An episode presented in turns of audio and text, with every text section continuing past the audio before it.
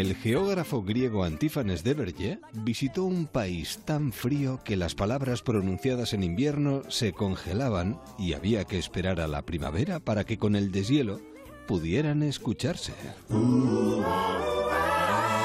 Muy buenas noches y bienvenidos a esta última edición de este 2017 de Déjame que te cuente. Juntos hasta las 11, 10 en Canarias. A golpe de balances, de mensajes, de llamadas y de despedidas vamos diciendo adiós a este año. Y nosotros también queremos hacerlo a nuestra manera. ¿Nos acompañas? Viajeros en Onda Cero. Hey Jude, don't make it bad.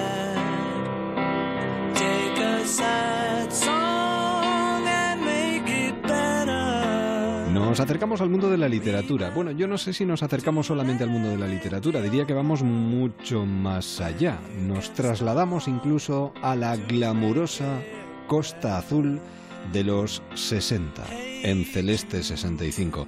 Y es que José Bales, la verdad es que, o José Vales, lo que hace es sorprendernos siempre. Yo recuerdo además con mucho cariño su anterior trabajo, Cabaret Biarritz, hablamos con él además en su momento precisamente de ese trabajo, y aquí está de, de nuevo, y la verdad es que siempre agradando. José, ¿qué tal? ¿Cómo estás? Encantado de estar con vosotros. Además eso de acercarse a la Costa Azul siempre es agradable, para ver el paisaje y el paisanaje. Actualmente y, en, y cuando uno imagina cómo debía ser aquello en los años 60, pues mm, más todavía. Eh, En la novela aparece gente como Brigitte Bardot o Mylène de Mongeau o la mismísima princesa Casi nada. eh, Grace Kelly, en fin, sí. todas actores y actrices, eh, mm, eh, literatos, gente guapa, en fin. Debía ser espectacular aquello. Y tanto. Y esto, para hablar de ello, nada mejor que hacerlo con una buena dosis de ironía y sobre todo con buen humor. Sí, a- Es que si no es difícil.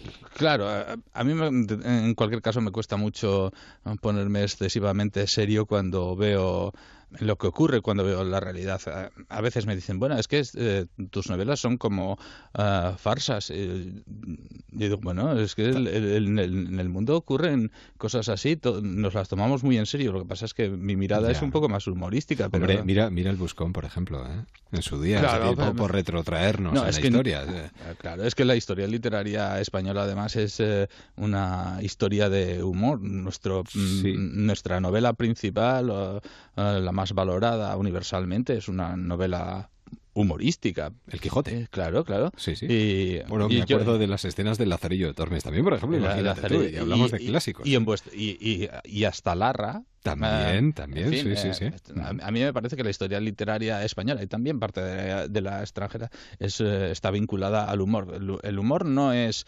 la risa boba. El humor, No, no, el humor es, eh, a veces, yo lo defino así a, mis amigos, es eh, el humor es mm, dar bofetadas con estilo y elegancia. Eh, Entonces, eh, cuando das bofetadas con estilo y elegancia, mm, mm, todo el mundo se divierte, pero dices lo que quieres decir. Además, el bufón es un modelo clásico. Eh, los bufones somos los que decimos la verdad al, al rey y bueno, recibimos alguna colleja, pero nada más. Pues bienvenidos, lectores, a la Riviera Francesa. El día 30 de junio de 1965 se celebró en el Palacio de Exposiciones de Niza un concierto que reunió a miles de jóvenes dispuestos a cantar, gritar. Es que eh, lo de los Beatles nos ha marcado, nos marca y nos marcará siempre. Sí, es em, eh, por primera vez eh, estos em, los jóvenes de los años 60 son los que generan cultura, em, cultura ¿Y no la academia? Exactamente, no la academia, no la universidad.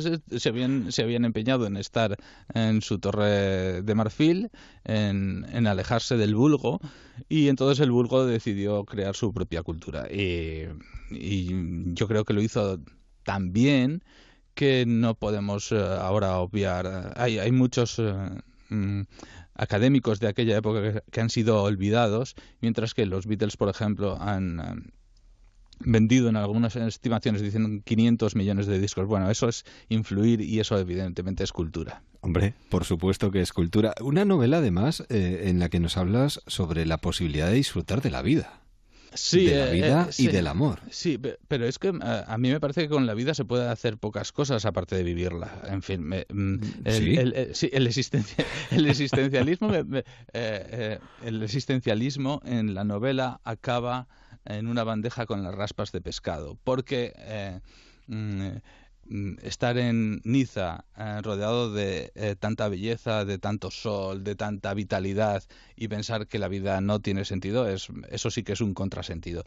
Y el- los existen- existencialistas eh, dedicaron su vida a explicar que la vida no tenía sentido y eso también es un contrasentido.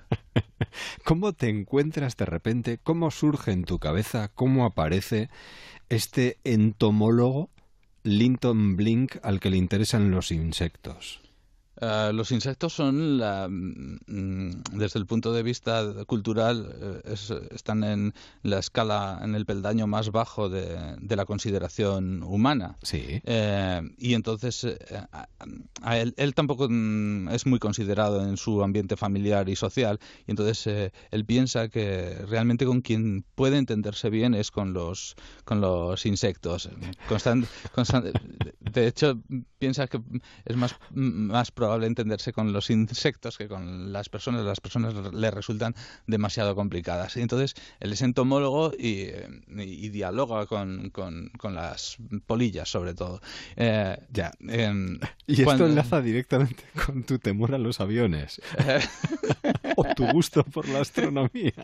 Eh, pero yo creo que Linton Blint, Linton Blint estudia astronomía porque la chica a la que adora Sí. se llama Celeste, eh, que es también un nombre muy Astronómico. sí, muy cosmológico y, Sí. y- y, em, y ella está intentando comprar un atlas eh, clásico, un atlas astronómico clásico, y entonces cree que si aprende algo de astronomía, bueno, pues puede acercarse más a, a- a Ce- a Celeste y, y, claro, el estudio de la astronomía claro, lo deja un poco eh, confuso porque no entiende que, y esto se traslada al mundo real, no entiende que algo tan caótico se llame cosmos. Cosmos significa orden y, él ve el, universo como un, batiburrillo absolutamente ca- caótico. Él entiende también la realidad social y la realidad que le, que le rodea como algo caótico, inaprensible y, eh, y en eso sí que lo, eso lo comparto sea, es, es imposible comprender lo que ocurre a nuestro alrededor. Entonces, como resulta imposible, es más fácil eh, divertirnos y verlo con una mirada simpática y alegre, pues, porque de todos modos no lo vamos a entender. Ya, este Linton eh, Blint, la verdad es que se va a quedar eh, mucho en nuestra cabeza dando, dando vueltas. Él amargado por su falta de carácter y un tanto, mm, diría yo que maltratado por su familia, se ve obligado a huir de, de Inglaterra y se convierte, bueno, eh, en lo que vamos a descubrir leyendo este trabajo. Por cierto, leía recientemente, dices, porque enamorarse o ser un héroe es sencillo. Basta con ser lo suficientemente estúpido. Eh, es- mm, eh, bueno, ah, iba, iba a decir, vamos a matar al mensajero, pero no, eh, creo, creo que lo he dicho. Eh, el- Lo has dejado caer, al sí, menos. Sí, y hay, algo, hay algo de irresponsabilidad o de in- inconsciencia en el hecho de enamorarse como en el hecho de ser héroe. Pero por otro lado, no hay... uno no puede enamorarse eh, con demasiada con- conciencia o con demasiada eh, raciocinio. Una vez que uno se enamora o decide convertirse en un héroe, hay que ir eh, con la pasión por delante. No, no, no puede ser excesivamente racional. Así que un poco estúpido, vale, sí, pero no nos queda más remedio. Bueno, el, el bueno de, de Nigel acaba envuelto en una intriga delirante donde se mezclan la locura de los años 60, la revolución cultural y los temores políticos que caracterizaron esa década, que no son demasiado diferentes a los que caracterizan la que vivimos o en la que nos encontramos. Seguimos viviendo las mismas mentiras, parecidas y no iguales venganzas, y nos seguimos encontrando en un laberinto también bastante parejo. Di- digo yo, no lo sé. ¿Cómo lo ves tú, José? A mí me parece que es que el ser, el ser humano y las... eh, A lo mejor el ser humano sí que puede cambiar, pero las sociedades son muy tercas y siempre Se empeñan en repetir, en los mismos en los mismos errores. En los años 60 ocurrió eh, el- aquel gravísimo problema de la crisis de los misiles que mm, Kennedy pudo solventar más mm, bueno mal que bien lo pudo solventar y ahora tenemos a un, a un señor es, es que es que es completamente estrafalario de en- Corea en- es en terrible, Co- sí, en sí. Corea de- en Corea del Norte delante de una mesa de escritorio viendo lanzar misiles es completamente estrafalario Pero además que Eh, hace que el oro suba o baje dependiendo de si lanza o no lanza. Es terrible. Eh, en, en Estados Unidos han elegido como presidente. Yo, yo, pues, yo creo que los, los estadounidenses mm, son muy bromistas, porque es- escoger a, escoger a, ese, a ese presidente es eh, también muy estrafalario. Eh, no sé, iba a poner ejemplos de otros países, pero tampoco quiero, No, tampoco no. quiero enemistarme en fin, con, Bueno, lo que queremos es recomendar buena literatura y además de esas lecturas que nos arrancan más de una sonrisa y hacen que inevitablemente la gente que está a nuestro alrededor mire hacia nosotros como diciendo ¿de qué se ríe ese? Pues si quieren saberlo, que se acerquen a una librería y pregunten por el último trabajo de José Vales. La verdad es que merece muchísimo la pena y se titula Celeste 65.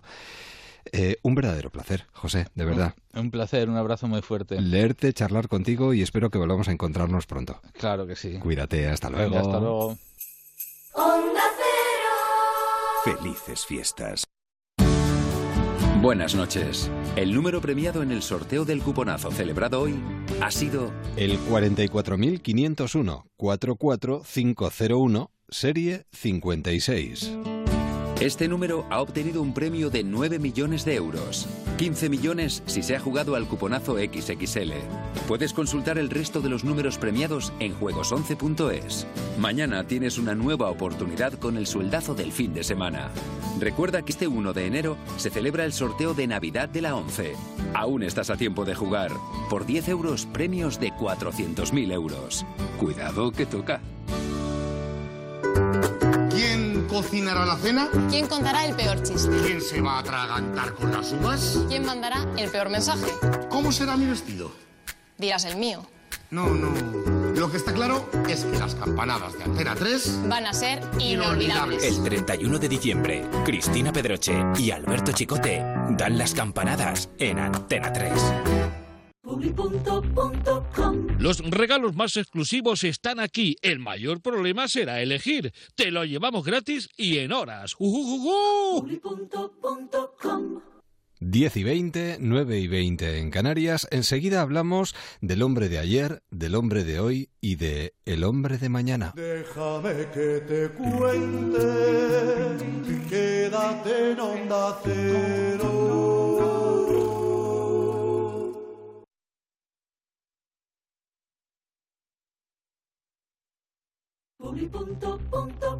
Los regalos más exclusivos están aquí. El mayor problema será elegir. Te lo llevamos gratis y en horas. ¡Ujujujú! Publi.com.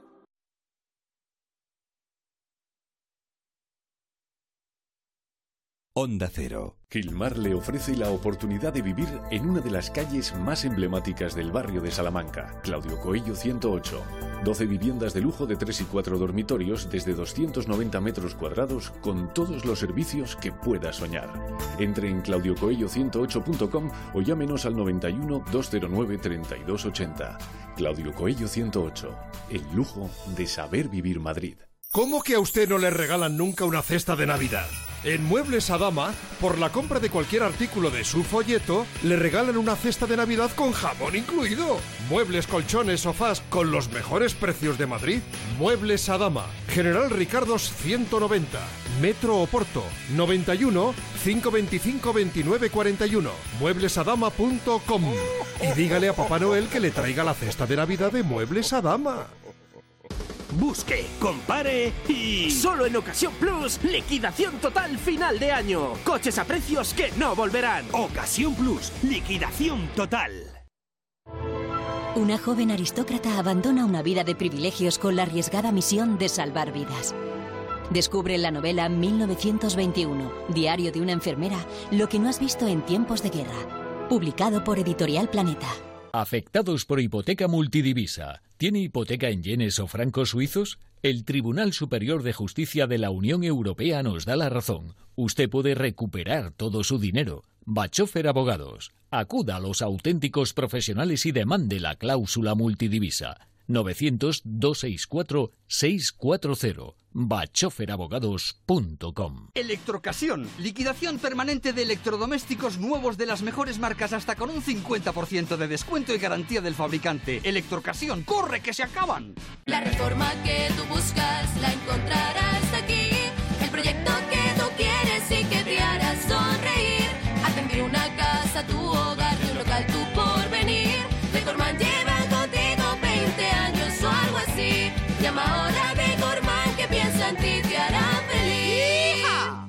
Vive los últimos momentos del año en Onda Cero. El domingo a las 7 de la tarde disfruta recordando los acontecimientos deportivos más importantes del año con Alfredo Martínez en el resumen de deportes. A las 9 de la noche, La Vida Sigue. Juan Diego Guerrero te contará las noticias y los hechos más relevantes del año en el resumen de informativos. Y desde las 11 de la noche, música para la Nochevieja. Patrick de Frutos te acompañará tomando las uvas en la noche más larga, festiva y alegre. Empieza 2018 en la mejor compañía. Empieza el año con Onda Cero. Te mereces esta radio. Onda Cero, tu radio.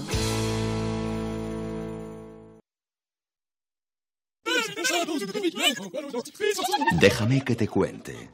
En Onda Cero, con Eduardo Yáñez. Entrevistas.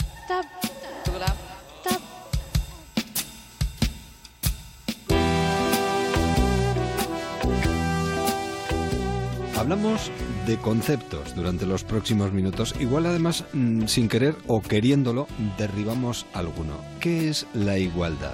¿Es buena? ¿Es mala? La igualdad no es mala para los hombres, es una oportunidad para liberarnos. Eso dice el antropólogo y autor de Nuevos Hombres Buenos, Richard Bacete. Richard, ¿qué tal? ¿Cómo estás? Muy bien, muy bien. ¿Esto de la igualdad es bueno? ¿Es malo? Sí, yo, fíjate, yo creo que depende un poco de, de las, las, preguntas que nos, que nos hagamos, ¿no? Mm, yo creo que el 50% de las personas que nos estarán escuchando ahora mismo cuando decimos eh, ¿quién, ¿cuántos hombres hay entre la audiencia? Si, si, levantasen la mano simbólicamente, yo creo que la mitad serían hombres. Pero la gran pregunta antropológica es ¿qué significa ser hombre? ¿no? O sea, ¿qué es para ti ser hombre? ¿no? Eduardo, para, para ti, eh, para mí. Y muchas veces el significado nos lo han, nos lo han dado, ¿no? Es decir, sí, si, sí, si nos preguntamos cómo se enfada un hombre, cómo siente un, un hombre, cómo juega un hombre, cómo se divierte un, un hombre, cómo es, cómo es padre, cómo cuida un, un hombre.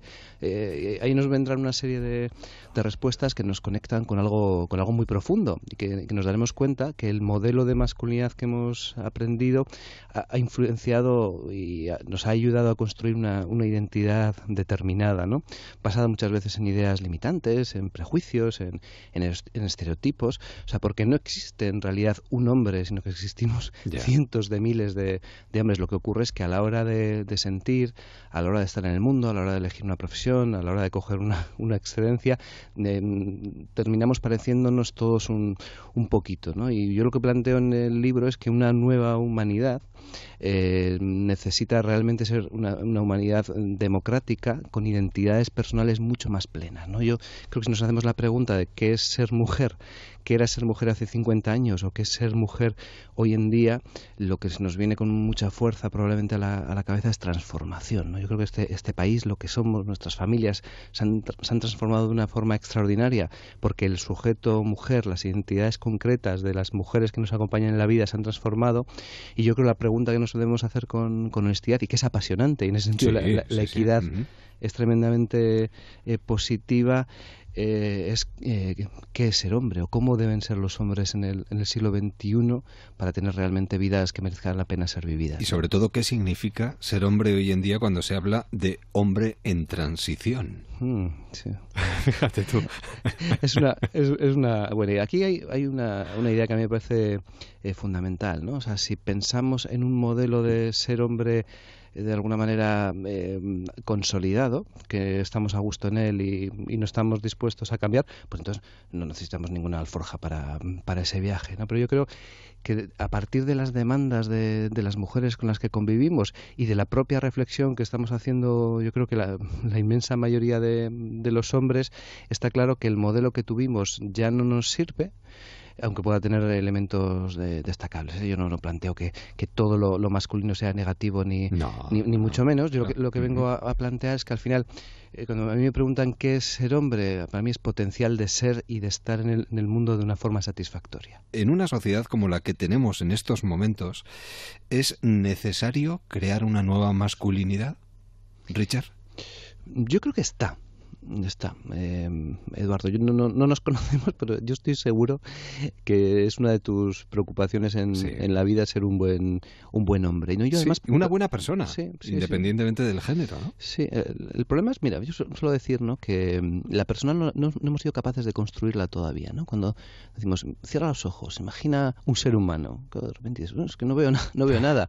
Eh, ¿Qué es, ¿Qué es? ¿Hombre o mujer? De repente dices, hombre, y dices, "Ah", y de repente te empiezas a imaginar. O sea, todavía el concepto persona, ese que puede ser realmente emancipador y, y liberador, no hemos sido capaces de, de construirlo. Pero está en camino. O sea, con todos los pasos que estamos dando, con la diversidad de formas de ser hombre y de prácticas de, de ser hombre que, que hay, que hay hoy en día, con los- las transformaciones que se están dando, yo creo que, que está al llegar. Pero yo lo que, lo que pongo encima de la mesa, creo que ante tanto hartazgo, ¿no? si, si encendemos hoy, ¿no? os quiero plantear que hagáis ese ejercicio. ¿no? Cogéis un periódico, eh, encendéis una, una, una- una emisora de, de radio, una de, de televisión.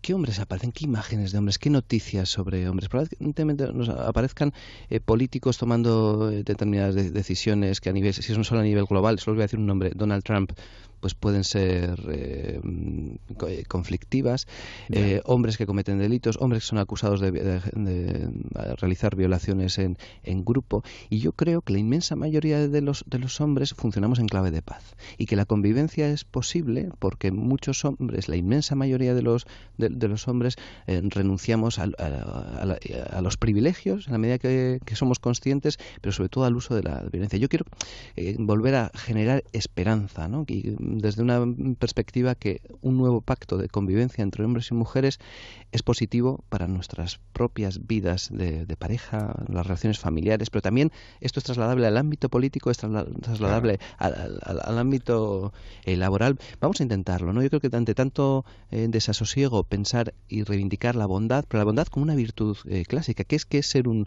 un hombre bueno. Eh, deslegitimar la violencia, que es ser un, hombre bueno, practicar la ternura allí donde, donde, donde deseemos hacerlo, que es ser un hombre eh, bueno, cuidar a nuestros mayores, cuidar a nuestras criaturas, cuidar a nuestras parejas, cuidarnos a, a nosotros mismos, escuchar, reconocer los errores, ¿no? Yo creo que hay palabras que en este momento de, de crispación eh, social, donde la masculinidad está tan, eh, puesta en un, en un plano tóxico, yo creo que tenemos que reinventarnos, pero con lo que ya somos, con lo que ya hacemos y con lo que ya tenemos. ¿no? Tampoco no se trata de, de- de hacer magia, no se trata de rasgarnos las, las vestiduras, sino de empezar a hacer de forma cotidiana cosas diferentes que vayan en la línea de construir una identidad personal más igualitaria y además que yo creo que es, que es, la buena noticia es que lo que tú dec- decías que es que esto nos libera a los hombres. La igualdad, la equidad es buena para los hombres, nos permite vivir más años, nos permite vivir con más salud, nos permite pegarnos menos eh, trastazos con el coche, nos permite hacer tantas cosas que son positivas que yo creo que merece la pena comprar, no sé si mi libro, pero sí las ideas que, planteo. Y sobre todo escuchar a los demás y permitir a los demás que nos cuestionen, porque eh, las, los cuestionamientos, las cuestiones que nos plantean los demás, nos hacen mejores a todos. Como decía Gloria Fuertes, a las almas, alto, he dicho a las almas, no a las armas. Al enemigo hay que curarlo, no eliminarlo. No hay que vencerlos ni convencerles, hay que hacerlos, amigos. Pues hagámonos, amigos. Y amigos, de verdad que merece la pena, ¿eh? Península, Atalaya, eh, Richard Bacete, Nuevos Hombres Buenos, la masculinidad en la era del feminismo. El único problema es que uno quiere más. Cuando acaba quiere más, ya vendrá más. Richard, que vaya todo muy bien, muchísimas gracias y esta sociedad está plagada de gente buena. Eh, Sí, sí, espero que poquito a poco nos vayamos encontrando en el camino. Es que ricasco, Edu. Un, Un abrazo saludo. muy fuerte. Otro, hasta luego.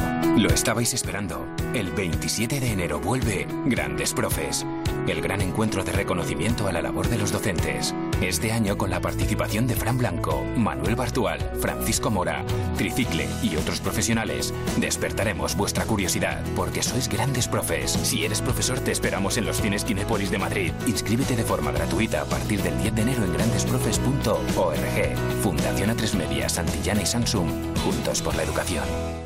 Endesa te lleva con su energía a lo mejor de la cultura y con entradas y más te presentan un intercambio por Navidad. ¿Te cambiarías por Papá Noel durante un día? Nos llevamos a los ganadores de esta experiencia y más a la espectacular Noruega para conocer al auténtico Papá Noel, con la colaboración de Norwegian Air y Visit Oslo. Descubre la experiencia en entradasymas.com. Un intercambio por Navidad, ya en cines. Endesa, la energía de la cultura. 10 y 32, 9 y 32 en Canarias. Oye, a ti si te tocara el cupón del sorteo de Navidad de la 11, ¿dejarías de trabajar?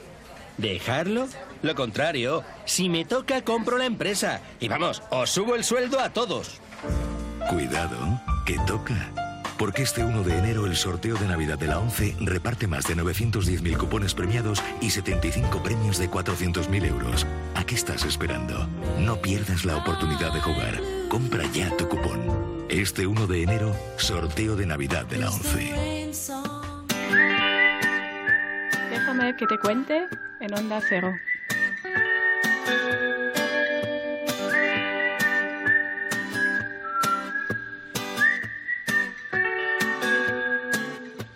No hay dinero que pague el subidón que nos dará este ciego chica, no, no. Vamos cerrando poquito a poco este 2017 y mirando con expectativas el 2018. Y, hombre, vamos cerrando un año económicamente, no sé si podríamos decir que positivo, de reactivación, de recuperación. Bueno, tenemos a Daniel Lacalle con nosotros, que tiene un libro muy interesante bajo el brazo, La Gran Trampa. Yo tengo en mis manos la tercera edición. Daniel, ¿qué tal? ¿Cómo estás? Muy bien, muchas Bien- gracias. Bienvenido bien. a los micrófonos de Onda Cero. Eh, si tuvieras que valorar este 2017 que vamos dejando atrás poquito a poco, eh, ¿te parece el año de la recuperación? ¿Ha sido un año interesante, positivo? ¿Cómo lo Sí, ves? Yo creo que se puede decir claramente que es un año en el que la recuperación ha sido muy superior a lo que se preveía. Debíamos, eh, por ejemplo, si miras las expectativas que había para crecimiento eh, más, más o menos a principios de año y finales del año pasado,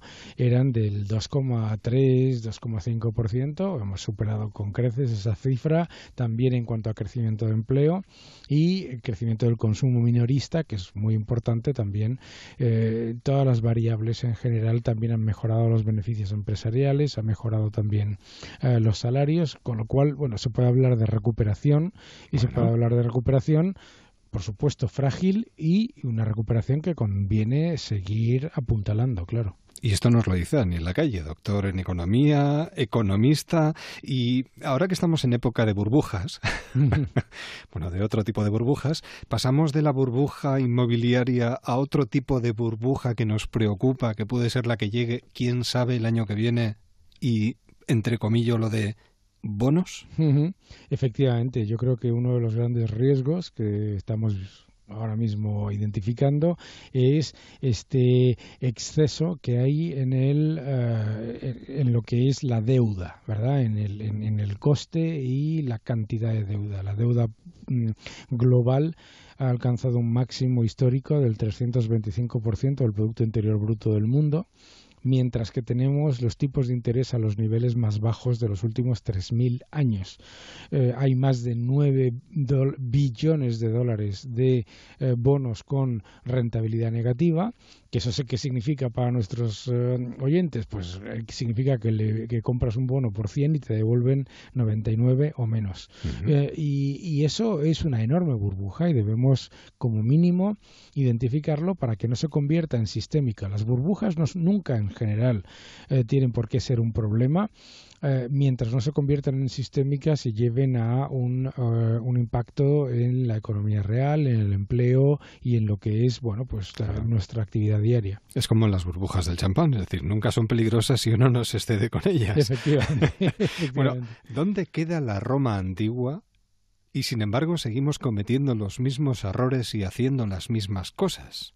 Ese, Porque la tentación era cubrir desequilibrios devaluando. El valor de la moneda. Seguimos haciendo lo mismo. Lo mismo. Y además lo más divertido de todo es que siempre viene alguien o algún banco central en particular le pone un nombre así que suene muy raro ¿eh? y, eh, y, le llama políticas monetarias eh, no convencionales y que son las más convencionales que se han dado jamás. Y encima añade diciendo aquello de y es por nuestro bien. Eso es, y es por nuestro bien. Y sobre todo la frase la frase más querida por los defensores de estas de estos excesos monetarios que es esta vez es diferente. ¿eh?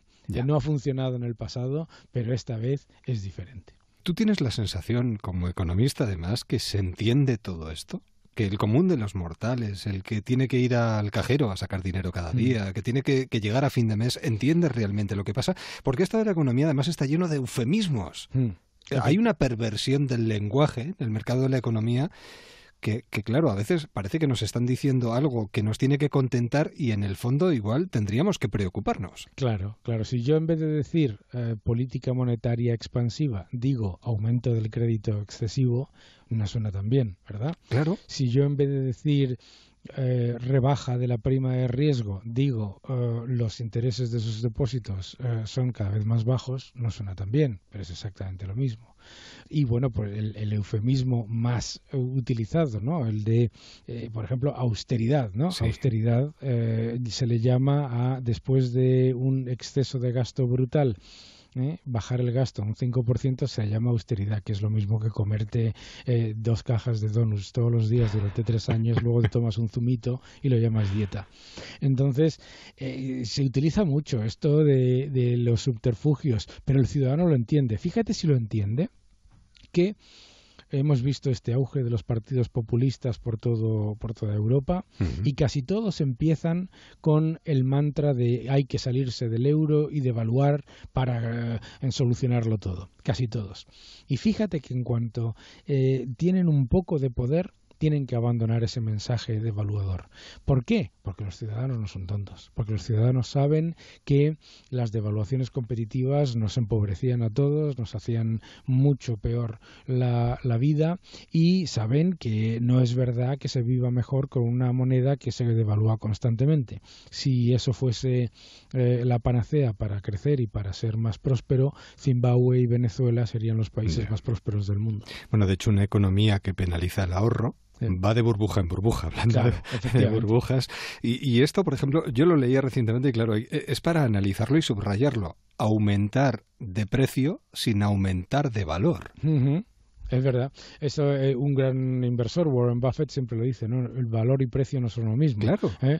Eh, valor es lo que compras y precio es lo que te cuesta. y, el, y ahí está el grave problema de, este, de estas políticas expansivas monetarias, que lo que se hace no es que suban las los activos porque la economía vaya mucho mejor, ganemos mucho más dinero y tengamos mucho más eh, para gastar, no, sino simplemente porque se eh, reduce el poder adquisitivo y la capacidad de, eh, de compra de, de, la moneda. Entonces, pues estamos viendo como las bolsas están a máximos a pesar de que los beneficios empresariales no han aumentado ni de lejos lo que han aumentado los múltiplos a los que cotizan las bolsas. Estamos viendo como países que tienen eh, enormes niveles de deuda y continúan con grandes desequilibrios eh, deficitarios, eh, de repente se financian a 1,5, 1,7% a 10 años. ¿no? Ahora nos están hablando del milagro económico de Portugal.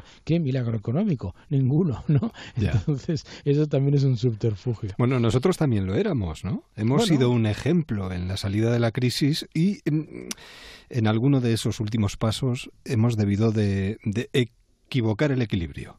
Nosotros sí hemos hecho cosas. Eh, hay que nosotros nos tenemos que poner una medalla, por lo menos. ¿Sí? Eh, yo creo que los ciudadanos, los agentes económicos, las empresas y también, en cierta manera, los gobiernos, porque nosotros hemos bajado el déficit del 10% del Producto Interior Bruto al 3% que está este año en un entorno eh, muy complicado con un enorme desempleo.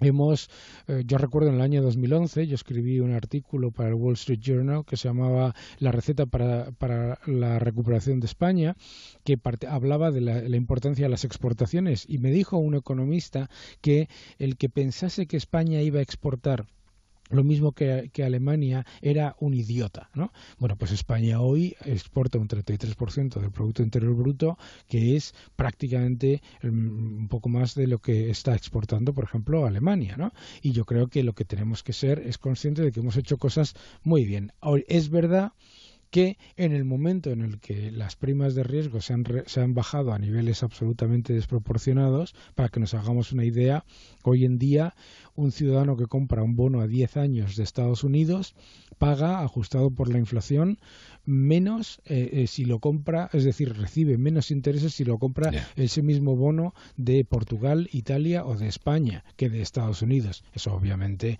es una enorme anomalía. Y yo creo que se ha relajado el proceso reformista y el peligro es caer en el error de pensar que ya se ha acabado todo y que todo va bien. Daniel Lacalle, la gran trampa. ¿Qué es eso de la política monetaria y qué hacen estos bancos centrales que parece que tienen muchísimo dinero, a la vez que a nosotros los mortales cada vez nos es más difícil salir adelante porque cuesta entender ciertas cosas? ¿Por qué los bancos centrales están abonando el terreno para la próxima crisis? Daniel, ¿qué va a pasar el año que viene? Hombre, yo creo que el año que viene todavía no tenemos un entorno en el que vayamos a entrar en crisis. No, no, no, son, no, no me parece que eso ningún indicador nos lo diga. Eso está bien. Y tampoco me parece que estemos en una situación ahora mismo en la que esta burbuja de la que comentamos se vaya a convertir en sistémica como se convirtió la burbuja inmobiliaria y de infraestructuras, que siempre nos olvidamos de la de infraestructuras como si, como si no hubiera existido. yo creo que, eh, por lo tanto, tenemos tenemos la capacidad de evitar que nos metamos en un problema tan grande como el del año 2008.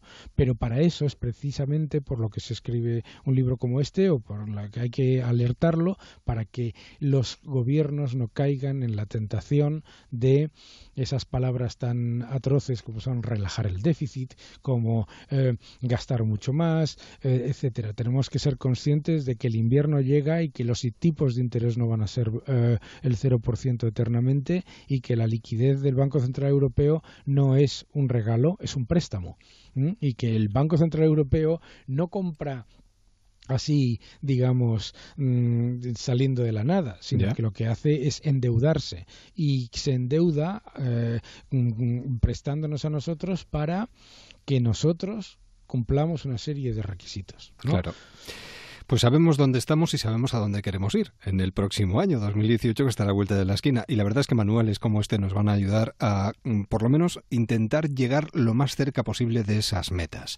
Tercera edición de La Gran Trampa de Daniel Lacalle, Deusto, Grupo Planeta. Daniel, un verdadero placer, muchísimas gracias. Felices Navidades y que el 2018 podamos volver a coincidir para analizar lo bien que van las cosas. Eso, lo mismo os deseo a todos. Mil gracias y, por supuesto, muy feliz Navidad y espero que os guste el libro. un abrazo, hasta pronto. Felices fiestas. Ser Apache es hacer justicia. Si fuera mi padre, juro que este tío iba a pagar por todo lo que le ha hecho. Apache es muy pronto estreno en Antena 3. Series a 3 media. Todos los años mi abuelo y yo trabajábamos en la misión. Construir un cohete para irnos los dos a vivir a la luna.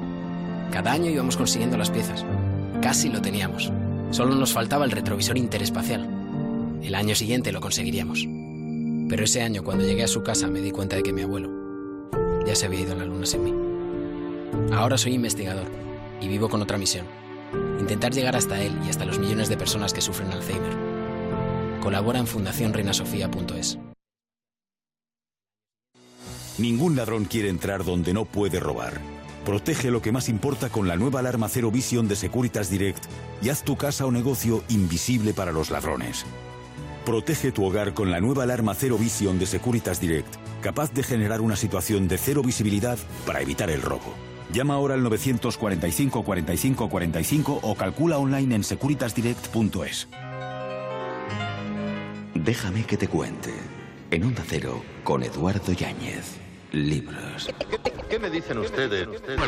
Cualquier pueblo del mundo que luchara por su libertad.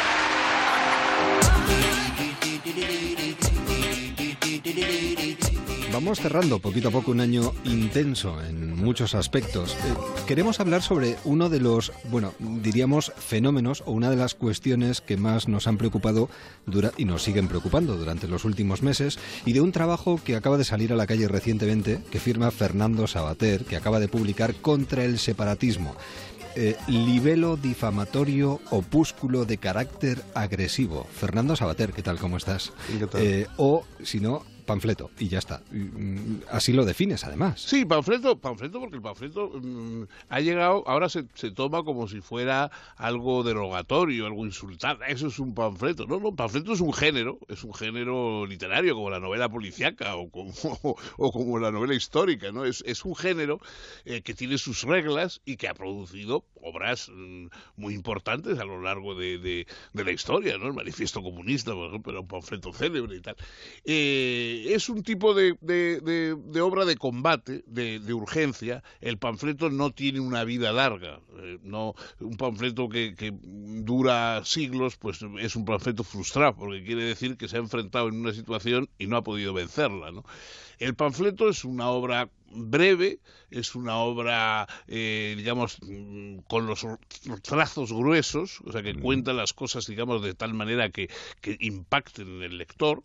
Voltaire, por ejemplo, era un gran escritor de panfletos y, pretende pues intervenir en una situación en que la gente no tiene tiempo para, para doctorarse en filosofía política, ¿no? Yo, un ciudadano normal que quiere defender sus, sus, leyes, su país, que no quiere que le maltraten, etcétera, pues no va a licenciarse en, en, filosofía política, no va a empezar a leer tratados de, de 500 páginas. Claro. Eh, esto es una cosa, digamos, que pretende brindar una argumentación sencilla, comprensible, pero que a la vez uno puede utilizar para la acción política, porque el panfleto es un texto orientado a la acción a la acción eh, política, ¿no? Y entonces eso es lo que pretende, que, que, la, gente se movilice y actúe de acuerdo con unas argumentaciones. Eso es lo que busca, sacudir, agitar y movilizar, y, la condición indispensable es que llegue en el momento oportuno. Eso es, eso es. Eso sí, yo, es una cosa que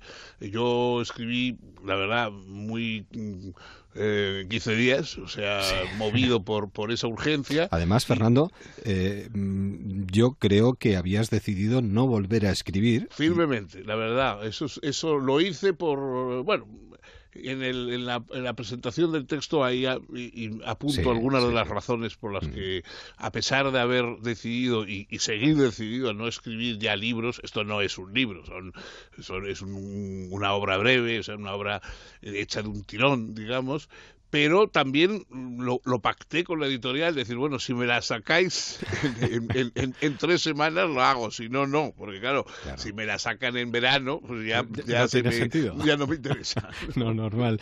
Lo de la conquista de la libertad y la igualdad eh, viene de largo, ¿eh? Eh, se, convierte en una historia larga. Esa es la lucha, esa es la lucha por la democracia. O sea, la, la, lucha por la democracia es la lucha, mm, digamos, por ciudadanía, por una ciudadanía, no por territorios. O sea, de los territorios, eso es lo antiguo, ¿no? El, hecho de la tierra, de la sangre, de los antepasados, eso, eso es el, la visión de siervos de la gleba, de, de antigua. De hoy, en la moderno es la ciudadanía, el ciudadano. El ciudadano solo tiene tiene derechos y deberes compartidos con otros. O sea, lo que tiene es su igualdad con los demás y ahí el respeto a una ley común y a partir de ahí el ser como le dé la gana. O sea, los ciudadanos no están definidos y tienen que ser como dice el, jefe o como dice el cura o como dice tal, sino como les da la gana a ellos dentro de una ley compartida con todos los demás. Esa es la visión moderna y esa es la visión que más cuesta efectivamente defender.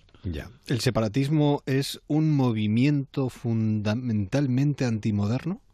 Es un movimiento, bueno, no, claro, es difícil decir antimoderno porque se da en la modernidad. O sea que, eh, como sabemos, hay muchos movimientos que parece que van en contra de lo que nosotros consideramos la modernidad, la modernidad ilustrada, la modernidad eh, racional, la modernidad igualitaria. Eh, o sea, por ejemplo, no sé, un movimiento xenófobo, un movimiento machista, etcétera son movimientos que no podemos, son antimodernos porque van en contra de ideales modernos, pero por otra parte son modernos porque se dan hoy. no, podemos, no podemos negar que por desgracia se siguen dando hoy. ¿no? En este trabajo se habla de hipocresía, por ejemplo, y la hipocresía se ha sabido y se sabe rentabilizar. Es algo eh, que se convierte, en, no sé si en un don en el mundo de la política. En la hipocresía, una cierta hipocresía es siempre algo que forma parte de las relaciones sociales, ¿no? Es decir, es una forma de dulcificar las ideas propias o de disimularlas para no chocar con los demás. Pero en política a veces la hipocresía es un arma, un instrumento. En, en esta brega separatista hay unos separatistas que son completamente sinceros, o sea que se les puede reprochar las ideas que tienen, pero no el hecho de que las exponen con toda claridad, no ocultan lo que quieren. Mientras que yo creo que en cambio hay otros muchos que están intentando pescar en río revuelto, nadar entre unos y otros, no, no eh, fingen, digamos, ser una cosa cuando en el fondo son otra, en fin, eh, un poco el modelo Ada Colau, vamos, para entendernos. en estos momentos estamos cerrando este 2017, la sensación sensación de amenaza nos persigue constantemente, nos inquieta. No, no, no, sé eh, hacia dónde cree eh, Fernando Sabater que, que, va todo esto. Bueno, no lo sé. Eso, no, yo tengo la bola está, de, está empañada. La bola de cristal muy empañada. no, veo nada. Eh, bueno, ahí, ahí está. hace unos días mismo, pues el, el una, un, otra vez un atentado en, en, en Nueva York, que quieras o no, es un poco un corazón simbólico del mundo, sobre todo ahora que se acerca fin de año, ¿no? Times Square, etcétera, pues es una cosa a la que todo el mundo mira y ahí estaba a punto otra vez de producirse una matanza, ¿no? Entonces, claro, el saber eh, dentro de unos días, pues la gente, pues mucha gente va a empezar a viajar, a ir a un sitio a otro, a pasar el fin de año y, es difícil ver qué, lugar es tranquilo para pasar el fin de año, en qué lugar, París, en Londres, en Nueva York, en tantos otros sitios, en Oriente, están ocurriendo constantemente actos sangrientos, digamos, pues que, quitan toda tranquilidad a, quien, a, quien, va a moverse, ¿no? Hablábamos de de economía hace unos minutos y hablábamos precisamente de los eufemismos ¿no? y la perversión del lenguaje en el mundo de la economía. En el mundo de la política ocurre lo mismo, en Fernando. en todos los mundos, el mundo, en el mundo de la política, por supuesto, ¿no? Y, esos eufemismos, no querer llamar a las cosas por su nombre, ¿no? O sea, no querer llamar a las cosas por su nombre y siempre, pues no sé, eh, buscar un, un sordo es el que tiene un oído alternativo y cosas por el estilo, ¿no? Y uno dice, no, bueno, este un sordo es el que no oye En fin, hay cosas que hay que aceptar, hay deficiencias, todos los llevamos gafas, los que llevamos gafas, llevamos gafas no porque veamos alternativamente a los demás, sino porque vemos peor y necesitamos ver mejor. Y, en fin, aceptar un poco que hay deficiencias, que no quiere decir que sean irreparables, ni que mermen los derechos de nadie, pero que se dan en la realidad. Todo lo tratamos de enmascarar, todo lo tratamos de, eh, en fin, no, no dar las malas noticias. Y a veces el no dar las malas noticias es una forma de perpetuarlas, porque la gente no se entera y sigue haciendo lo mismo que, ha traído la mala noticia.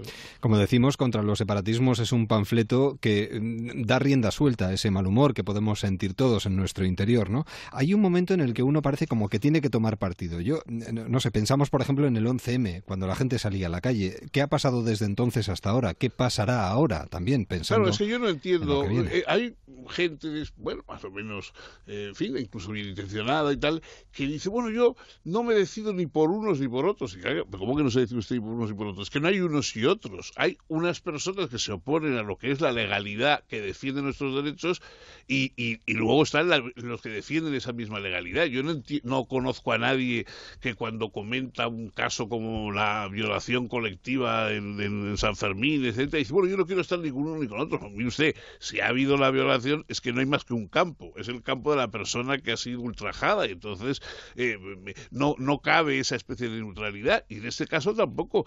O sea, no cabe el hecho de decir es lo mismo, lo mismo de malos son los que defienden la legalidad que los que la conculcan, ¿no? Es que el que defiende la legalidad me está protegiendo a mí porque yo soy mis derechos y en cambio el que está atacando la legalidad está atacando a mis derechos, está quitándome algo mío. Entonces, claro, no, no yo creo que no hay eso de yo ni con unos ni con otros, bueno, es un poco no entender la cosa, ¿no? Claro. ¿Cómo ve el 2018? Yo, siempre a, los alumnos y a los amigos que cuando me preguntaban, bueno, pero ¿qué crees que va a pasar? Y yo les decía, eh, una persona libre nunca pregunta qué va a pasar, sino qué vamos a hacer. Es decir, el, el, no está esperando a recibir como, como si fuera la marea ¿no? el, el, el, futuro, sino a intervenir en él y a orientarlo en la, en la dirección que uno, que uno quisiera como todos los demás, no sé lo que va a traer el 18 en cuanto a eh, anécdotas y, circunstancias concretas y, la muerte de tanta gente, a lo mejor la propia que está ahí esperándonos, ¿no? Eso, todo eso no lo sé. Lo que sé es lo que convendría hacer y lo que, lo que convendría hacer es una digamos una, un replanteamiento de nuestra ciudadanía orientada hacia la mejora social y hacia la mejora digamos de las circunstancias de vida y no hacia esas disgregaciones que en el fondo nos perjudican a todos. ¿Qué podemos hacer para llegar a donde queremos llegar? Pues evidentemente implicarnos. Recomendación desde aquí desde los micrófonos de Onda Cero, este trabajo, este panfleto interesantísimo de Fernando Sabater contra el separatismo. Fernando, un verdadero placer. Muchísimas gracias. Gracias a vosotros y un abrazo a los oyentes. Un violinista. Un violinista diferente. Cuando miras la vida con otros ojos, eres capaz de reescribir lo que ya conocías y crear una nueva expresión con estilo propio. Bodegas Ramón Bilbao acompaña a Ara Malikian en su gira 2017. El viaje comienza aquí.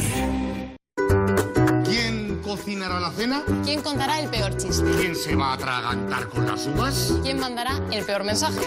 ¿Cómo será mi vestido? Dirás el mío. No, no.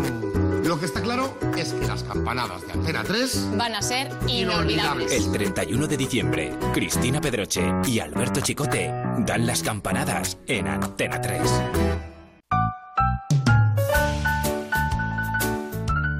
Nos metemos en el mundo del cómic, Agente Secreto X9 del FBI. Fabián Rodríguez, cuéntanos. Bueno, esta es una historieta, unas tiras que salieron en prensa en su día, eh, creadas eh, por el gran dibujante, el gran creador de Flash Gordon, conocido, y que en 1933 salió a la prensa con una novedad importantísima.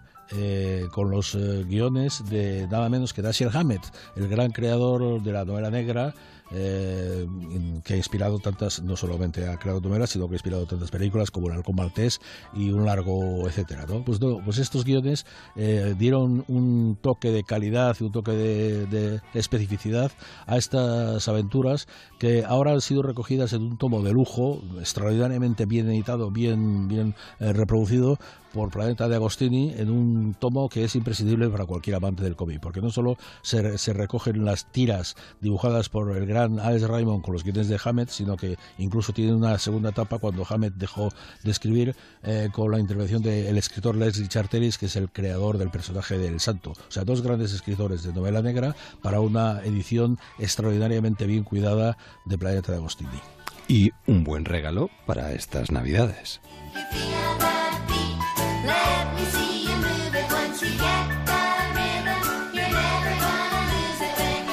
Y con esta recomendación cerramos esta edición de Déjame que te cuente, la última de este año, y con una máxima, la verdadera felicidad es disfrutar del presente sin depender ansiosamente del futuro. Feliz año. Y enseguida, la segunda parte de la brújula, aquí en Onda Cero.